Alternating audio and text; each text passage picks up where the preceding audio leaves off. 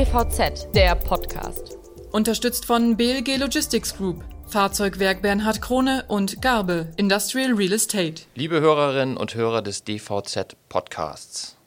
Der diesjährige Deutsche Logistikkongress in Berlin war anders. Wegen der Corona-Pandemie konnte sich die Branche nicht wie sonst im Hotel Interconti treffen. Es wurde stattdessen zum Fernsehstudio, der Kongress fand rein digital statt. Infolgedessen haben wir als DVZ-Redaktion die drei Kongresstage auch nur remote, also aus der Ferne begleitet. Trotzdem waren wir nah dran. Wir haben die Diskussionsrunden und Fachsequenzen verfolgt und digital auf dem roten Sofa mit Branchenexperten gesprochen. Gemeinsam mit Robert Kümmerlehn, Mitglied der DVZ-Chefredaktion, möchte ich den Kongress nun noch einmal Revue passieren lassen und herausarbeiten, welche Erkenntnisse man aus der diesjährigen Veranstaltung ableiten kann. Mein Name ist Sebastian Reimann und ich bin der Chefredakteur der DVZ. Lieber Robert, ich begrüße dich ganz herzlich. Ja, hallo. Robert, wie hat dir der digitale Kongress so gefallen? Erzähl mal. Ja, ich muss ja sagen, ehrlich, ehrlicherweise, ich bin ein wenig skeptisch gewesen im Vorfeld, wie das alles so klappt mit den vielen Parallelsequenzen und den vielen Themen und vor allen Dingen in diesem anderen Format, weil das Typische für den Deutschen Logistikkongress ist ja nun mal, dass es auch eine große Netzwerkveranstaltung ja. ist, dass man im Hotel auf den Fluren Menschen trifft, sich mit denen austauscht, nochmal über die Vorträge über die Themen diskutiert und das halt in einem anderen Rahmen dann noch verlängert. Und naja, die Abendveranstaltungen, ähm, die auch noch dazugehören, all das war ja nun nicht in dieser Form. Stattdessen standen ganz die Themen im Vordergrund. Und das wiederum fand ich dann doch sehr interessant, wenn man mal so eine Veranstaltung sieht, wie sie dann tatsächlich runtergeschnitten wird auf so einen Kern, auf so einen thematischen Kern. Und da muss ich sagen, äh, das hat mir dann sehr gut gefallen, weil äh, zumindest in den Sequenzen und Vorträgen, die ich verfolgt habe, man sehen konnte, welche fachliche Tiefe da doch vermittelt wird. Das wurde also, ich sage das jetzt mal so, nicht ähm, verwässert durch äh, ja, einen, einen, diesen Rahmen, den es sonst gibt und der einen auch ablenkt, das muss man ja ehrlicherweise auch sagen, sondern hier hatte man wirklich jetzt die Chance, mal ganz konzentriert in die Sequenzen einzusteigen, sich die Themen anzuhören. Und ich glaube, wer das gemacht hat, wer sich die Ruhe genommen hat und hat in diese Sequenzen reingehört, der hat wirklich ein paar sehr, sehr gute Vorträge hören können und eine gute thematische Aufbereitung von vielen Aspekten der Branche gehört. Ja, ich muss auch sagen, ich finde, man konnte den, den Vorträgen extrem gut folgen. Das war alles ähm, wirklich sehr gut aufbereitet. Ähm, was natürlich fehlt, wie du schon sagst, ist das Netzwerken. Aber wenn man das auch mal beiseite lässt, was auch bei den Themen natürlich fehlte, ist äh, so dieses Diskutieren. Ne? Also man kann nicht mhm. mit seinem Nebenmann, seiner Nebenfrau noch mal kurz darüber diskutieren. Man kann nicht danach beim Kaffee auf dem Gang noch mal da, darüber diskutieren, auch wenn es natürlich die digitalen Möglichkeiten dafür gibt. Aber ich glaube, das äh, kann man noch nicht wirklich äh, dann auch darstellen, diesen, diesen Austausch dann wirklich herzustellen. Ähm, aber ich finde auch, die Themen äh, traten damit natürlich deutlich stärker auch in den Vordergrund. Ähm, du hast dir jetzt zahlreiche Sequenzen angehört. Ähm, was ist bei dir so hängen geblieben? Welche Themen standen jetzt wirklich im, im Vordergrund? Mhm. Also eins der Hauptthemen oder so ein Leitthema war ja Nachhaltigkeit. Das hat sich auch durch viele Vorträge durchgezogen. Das äh, muss man ganz klar sagen. Also das hat man schon gespürt. Wobei man auch sagen muss, und das ist vielleicht eine, eine wichtige Botschaft auch gewesen bei der Podiumsdiskussion, es ist nicht so, dass die Branche da noch nichts tun würde, sondern ähm, natürlich ist das Thema angekommen und natürlich äh, beschäftigt sich die Branche damit. Und natürlich gibt es auch noch viel zu tun für die Logistikwirtschaft, aber es ist nicht so, dass in den vergangenen Jahren nicht schon eine ganze Menge auch in umweltfreundliche Technik investiert wurde und auch weiter investiert wird. Und da muss die Branche einfach auch noch mehr äh, erklären und sagen, was sie eigentlich tut. Das brachte Frank Dreke von der BLG Logistics äh, Group, fand ich ganz gut auf den Punkt bei der, bei der Podiumsdiskussion. Und ansonsten ähm, auch am Ende jetzt des Kongresses äh, der Vortrag von Frank Thelen, der sagte dann auch nochmal, Nachhaltigkeit, das ist noch die weitaus größere Herausforderung als die Corona-Pandemie. Über Thelen reden wir ja vielleicht auch gleich nochmal. Ja. Ähm, also er sagte so, ähm, das ist die, die große Herausforderung eben. Und ich glaube, ähm, das stimmt schon. Und es gibt auch eine Menge Ansätze, äh, dieser Notwendigkeit gerecht zu werden. Das spiegelte sich immer mal wieder. Aber da, davon mal abgesehen, gab es wirklich auch ein paar ähm, gute Sachen. Sehr interessant zum Beispiel fand ich ähm, ein Unternehmen aus Shanghai, Polestar. Ähm, die sehen sich als Digitalunternehmen und nicht als Automobilhersteller. Mhm. Und die haben vor, im Grunde genommen, den Logistikdienstleistern eine ganz andere Rolle beizumessen. Die wollen nämlich die Autos nicht mehr über Händler an ihre Kunden bringen, sondern direkt. Und da kommt dann der Logistikdienstleister zum Zuge, der dann halt quasi von der Herstellung direkt zum Kunden die Autos bringen muss, der auf dem Weg, also auf dem Transitweg, auch noch technische Services übernimmt, die notwendig sind, bevor so ein Auto ausgeliefert werden muss. Das heißt, hier entsteht auch ein neues Anforderungsprofil an die ähm, Logistikdienstleister und es ist auch ein Beispiel, wie sich halt in der Automobilindustrie die automobilen Wertschöpfungsketten ändern. Das fand ich sehr interessant. Haben die was dazu gesagt, wie sie sich diese äh, technischen Dienstleistungen, diese weitere Wertschöpfung auf dem Transitweg vorstellen? Also ich meine, heißt das auf dem Autocarrier, dem Seeschiff, wird dann da noch was gemacht oder auf dem, ich weiß nicht, Zug von China nach Europa oder wie muss man sich das vorstellen? Also der Referent von Polestar, der sprach in dem Zusammenhang vom Transitweg und den Logistikzentren, in denen das Aha. stattfinden soll. Ich könnte mir durchaus natürlich auch vorstellen, dass bestimmte Arbeiten auch tatsächlich während des Transportes gemacht werden können, zum Beispiel auf Seeschiffen. Ähm, warum denn nicht? Das, das könnte schon sein. Es ist immer die Frage, was das für Aufgaben sind. Aber da war jetzt erstmal so die Rede davon, das in den Logistikzentren zu machen. Entscheidend dabei ist halt aber erstmal so die Verlagerung vom Hersteller hin zu den Dienstleistern. Und das bedeutet natürlich auch was für die Dienstleister, die sich dann eben entsprechend an dieses Profil anpassen müssen. Ich meine, das ist ja so ein Aspekt, dass der Logistikdienstleister noch stärker in die Wertschöpfung reingeht, noch in, stärker in andere Bereiche. Ist das so ein, so ein Thema gewesen, was sich durch verschiedene Vorträge äh, dort auch durchgezogen hat? Hm. Also ich denke, ja, das ist ähm, in der Tat, äh, schimmert das immer mit durch. Das ist eine der Sachen, die sich natürlich die Branche stellen muss. Wo kann ich eigentlich jetzt noch mich einbringen und ähm, halt äh, ja, Wertschöpfung generieren und einen Mehrwert für meine Kunden. Ähm, das ist ja etwas, was, womit die Logistikwirtschaft ähm, immer konfrontiert ist. Und man hat jetzt gesehen, und das klang halt auch bei vielen Vorträgen durch, es ist halt so, die Logistikbranche hat ihre Systemrelevanz bewiesen in dieser Krise. Sie hat Versorgungssicherheit hergestellt, sie hat Lieferketten gemanagt. Ganz extrem äh, deutlich wurde das in der Sequenz über Pharmalogistik, was dort abging und wie die das gemanagt haben. Das war schon echt wirklich hochspannend. Ähm, also das können Logistikdienstleister offenbar sehr gut. Ähm, gleichzeitig brauchen sie allerdings auch einen Sinn. Das brachte ähm, Karl Gernand ganz gut auf den Punkt, so der, der Logistik einen Sinn geben. Das ist ein ganz zentraler Punkt, denn das ist sozusagen ihre License to Operate und dadurch erhält sie auch eine gesellschaftliche Akzeptanz. Und bei aller wirtschaftlichen Bedeutung, die die Branche hat und der Tiefe, die sie in der Wertschöpfung übernimmt, ist das halt auch ein ganz wesentlicher Aspekt, der wichtig ist. Ja, ich meine, dieses Image der Logistik ist ja nun im, der, während der Corona-Pandemie ähm, deutlich zutage getreten. Da hat sich einiges getan in der Wahrnehmung. Ähm, ich habe ja auch einige Interviews auf dem roten Sofa der DVZ geführt und das war auch eine Frage, um die sich die Diskussion immer wieder äh, gedreht hat. Ähm, kann man wirklich nachhaltig dieses Image der Logistik eigentlich verbessern und kann man das noch stärker in den Köpfen der Allgemeinheit äh, dann auch verankern? Ähm, dazu passt vielleicht auch der, der Vortrag von dem Christoph Bornschein, der ja auch sagte, okay, aus der Logistik B2B-Branche muss irgendwie stärker eine B2C-Branche oder zumindest eine stärkere Wahrnehmung auch beim Endkunden äh, dann entstehen. Glaubst du, das ist möglich? Hm, schwierig. Ähm, ich glaube ja eher, und das wird ja auch immer wieder betont, die, die Logistik legt ja Wert darauf, möglichst geräusch los zu funktionieren. Genau. Nicht? Also die, die muss im Hintergrund irgendwie laufen und das ist selbstverständlich. Und wenn man sie nicht wahrnimmt, ist sie eigentlich sehr gut. Und sobald man sie wahrnimmt in der Öffentlichkeit, dann wird es auch schon schnell ähm, kritisch und sie muss sich halt auch, manchmal auch Diskussionen stellen, die sie vielleicht, äh, die gar nicht so angenehm sind.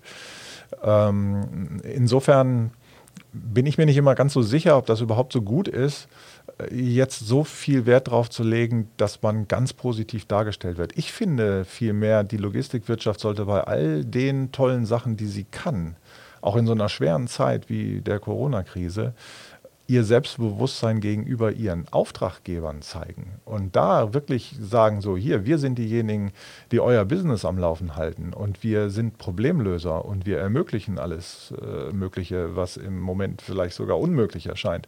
Und das sind so Punkte, finde ich, da könnten sie vielleicht noch ein bisschen selbstbewusster werden. Und ich frage mich, ob das nicht am Ende äh, sogar wichtiger ist, als jetzt immer ähm, das beste Bild in der Öffentlichkeit zu haben. Ja. Ähm, ich würde vorschlagen, wir hören auch noch mal rein, was unsere Kollegen so ähm, äh, zu berichten haben, denn es waren ja nicht nur du und ich, die da irgendwie sich rund um den Kongress äh, mit den Themen mhm. beschäftigt haben. Ähm, unter anderem unser Kollege Claudio Semmern äh, hat sich auch einige Sequenzen angehört und äh, ja, wir hören jetzt mal, was er zu sagen hat. Mein Fazit zum diesjährigen Deutschen Logistikkongress äh, fällt rundum positiv aus wenn man auch äh, die Rahmenbedingungen äh, beachtet. Also mit einem Satz gesagt, digital ist nicht besser, aber besser als gedacht. Man weiß jetzt, es funktioniert notfalls auch mal so. Ähm, wenn auch mit den bekannten Nachteilen, Austausch fehlt, zufällige Gespräche äh, gibt es natürlich nicht, äh, Inspiration äh, ergibt sich dann hauptsächlich über die Vorträge, über das Programm. Äh, ich fand aber, das hat durchaus gut funktioniert. Ich fand die Themen, die drei Top-Themen Nachhaltigkeit, äh, Corona und Digitalisierung gut abgemischt, gut gewichtet. Ähm, alle drei Themen waren angemessen äh, vertreten. Äh, Nachhaltigkeit, das Top-Thema. Dort finde ich übrigens sehr interessant die Initiative Logistics for Future unter dem Dach der BVL, die am letzten Tag noch vorgestellt wurde. Da bin ich sehr gespannt, wie sich das Engagement der Nachwuchslogistiker entwickelt und wie das dann auch bei den Unternehmen ankommen wird. Hängen geblieben sind bei mir äh, noch zwei weitere Auftritte. Der eine von Peter Gebhardt, dem Logistikleiter von HIP, der einfach nochmal sehr gut aus logistischer Sicht ähm, diese Krise hat Revue passieren lassen. Das fand ich einfach nochmal wichtig und äh, das ist ihm richtig gut gelungen. Äh, Christoph Bornschein wiederum, der CEO der Berliner Digitalagentur TLGG, hat mir als Digitalexperte sehr gut gefallen. Einfach weil er jetzt nicht nur ganz so dass äh, die, die Technologie in den Vordergrund gestellt hat, sondern ganz im Gegenteil ähm, immer stärker an seinem Vortrag dann auch betont hat, wie wichtig es ist, den Mensch wieder in den Mittelpunkt zu stellen und weshalb auch für den Menschen digitalisiert werden sollte. Und das ist ihm auch äh, gut gelungen und ja, das waren so meine Highlights. Okay, das waren die Einschätzungen und Eindrücke von Claudius Semmern. Auch ganz interessant, finde ich. Ne? Also ähm, das Gute ist ja, dass wir tatsächlich mit, mit mehreren äh, diesen Kongress abgedeckt haben und konnten so viel, somit also auch mehrere äh, Aspekte und, und, wirklich viele Vorträge uns ähm, anhören. Wir haben aber noch einen Kollegen, der auch unterwegs gewesen ist. Stimmt. Der sich auch was angehört hat. Und das ist Sven Benür. Und ich würde sagen, dann das ist unser Technikredakteur. Dann hören wir doch da auch gleich mal rein. Highlights waren für mich der Vortrag von der VDR-Präsidentin Hildegard Müller, von der neuen Präsidentin, am ersten Tag. Dann der Pitch der Thinktanks am zweiten Tag und diese letzte Sequenz zum Thema Nachhaltigkeit und CO2-Reduktion am dritten Tag. Ähm, ja, warum? Äh, ganz klar, weil speziell die Rede von Frau Müller hat halt signalisiert, dass da irgendwo ein Wandel, ein Paradigmenwechsel in der Automobilindustrie im Gange ist.